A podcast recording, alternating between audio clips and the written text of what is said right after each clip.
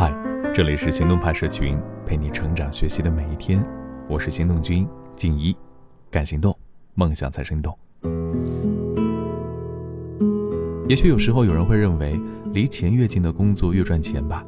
于是很多高考生都想进入金融系，很多毕业生都想从事金融行业，很多江湖老油条也想转行做金融。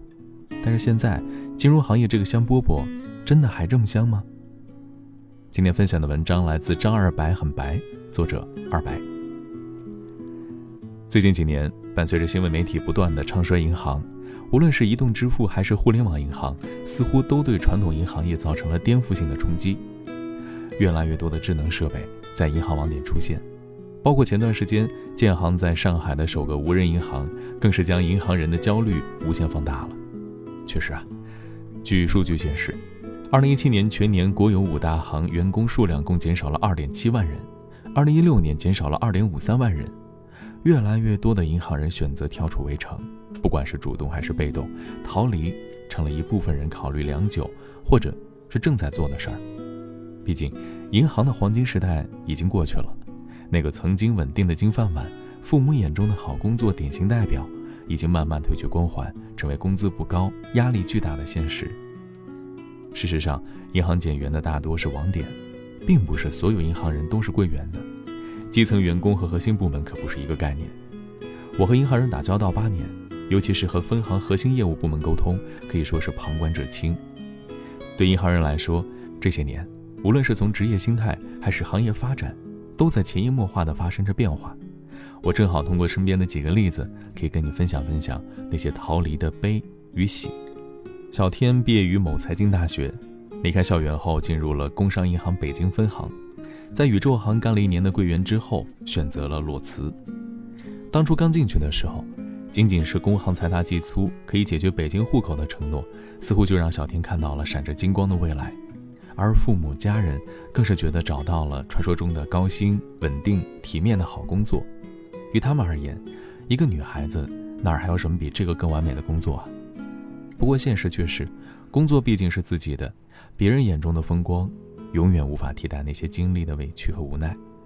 从一开始刚签约时候的三种岗位，到根据个人特别定岗后分配到不同支行，这些都是毫不透明的。所以没门没路的他，理所当然的被分到了远郊边县。再说工资，签约的时候呢，说是一万到一万二，然而最终到手的也就三千多，具体怎么算就不说了。反正对银行人来说，高薪是有的，但是基本上不会是一线员工。那个带他的师傅在这个岗位十年了，然而工资却和他相差不大，这似乎让他提前看到了未来那个一成不变、注定无趣的结果。从入职前的培训开始，基本技能点钞、摆张翻打传票、捆钢镚儿、服务培训，到后来正式入职后的晨曦会。培训、学习会、小组会，不定期的各种考核，早期、晚期也逐渐变成了常态。每天吃饭和上厕所都会被加上道德的拷问和压力，只有网点主任以及奇葩客户的指责谩骂，更是让人身心俱疲。有时候隔着一块防弹玻璃，仿佛就能看遍人生百态和世间冷暖。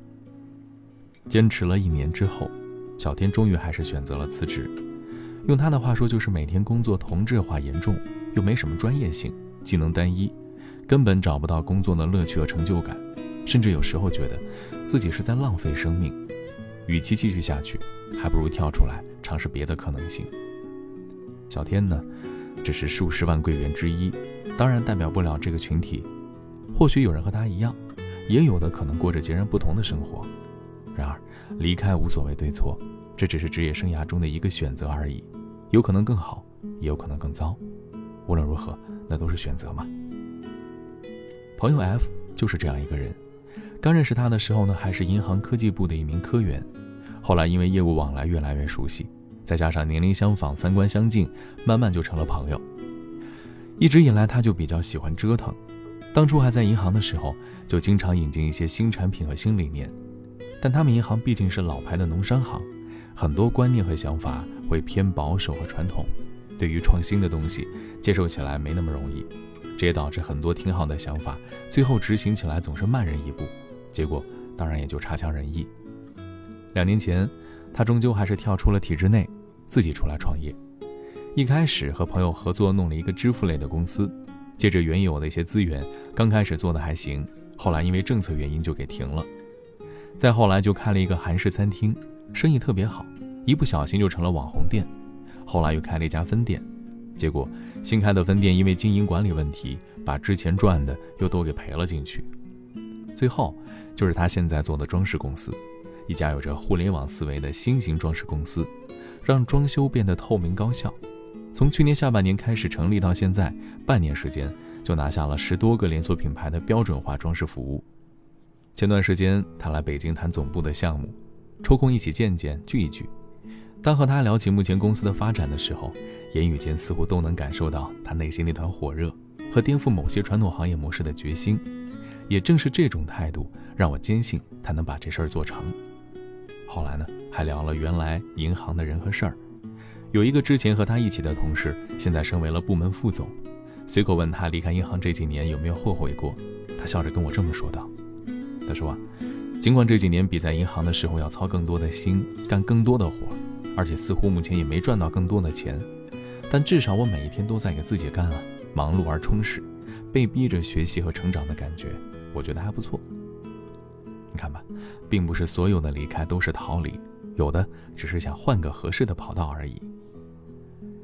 上个月认识的两个朋友。”一个是某股份制商行总行零售信贷部的产品经理，一个是交行北京某支行公司部的客户经理，一个工作四年，一个工作九年。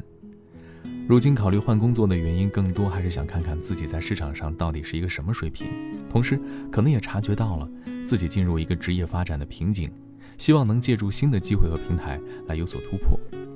对他们来说，目前薪资本来也不算低，尽管期望目标都是在年薪五十万左右。但实际上并不着急换工作，当然，如果有特别满意的另当别论，否则就眼下的工作感觉也还不错。而且就他们的工作履历和项目经历，再加上一些累积的客户资源，其实无论是换个银行，还是去那些证券投资基金这些金融类的公司，都能收到不错的 offer。在和他们聊天的时候，我发现一个挺有意思的事儿，他们的心态都特别好，而且内心对于离开都有点激动和兴奋。就像是去赴一场盛大的宴席，又像是要开启一个未知的百宝箱。离开对他们来说，可能更大的意义在于打破自己内心的牢笼吧。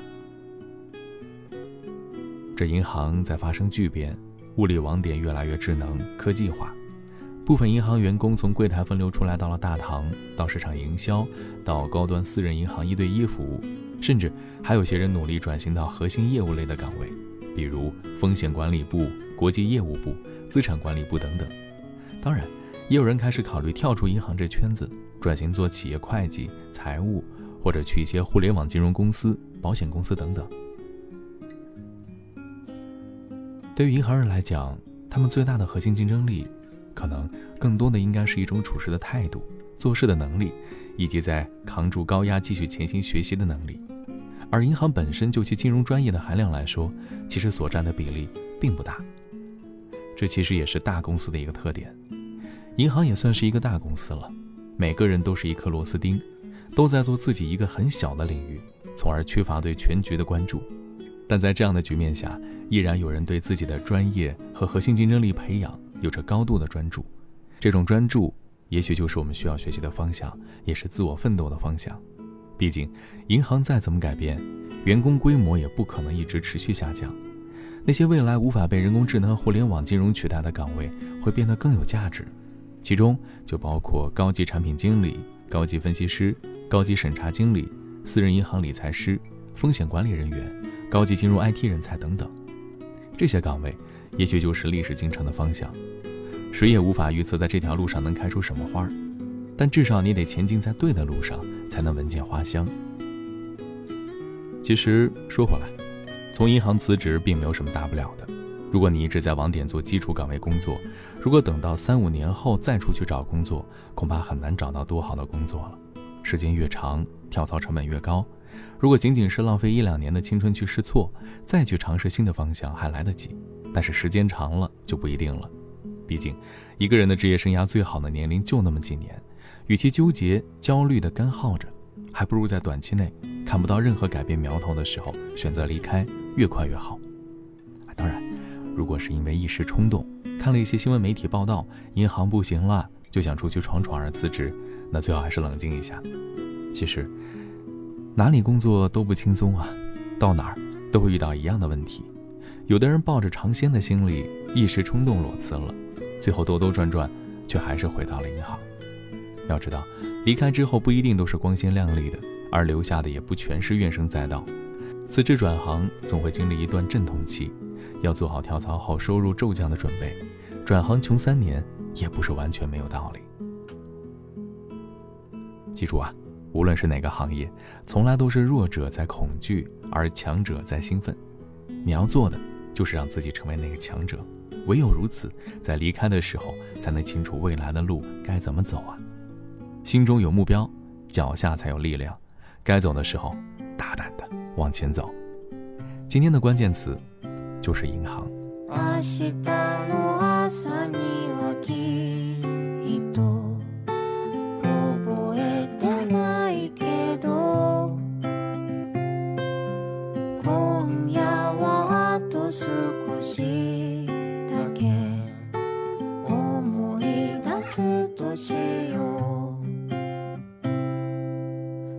日の朝にはきっと覚えてないから。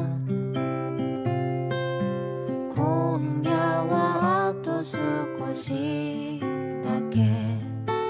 君の夢を見よう。流し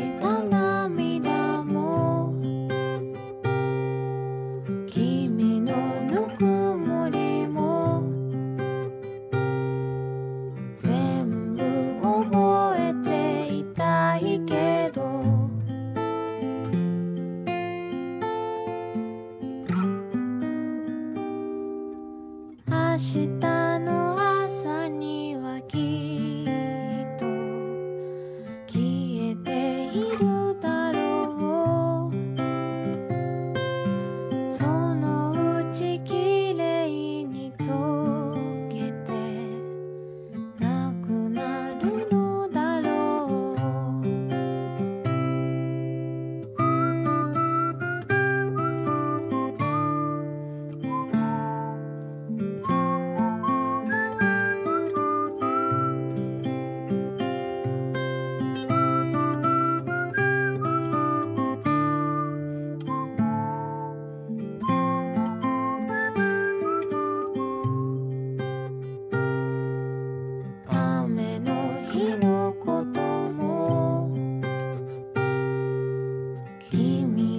sonho.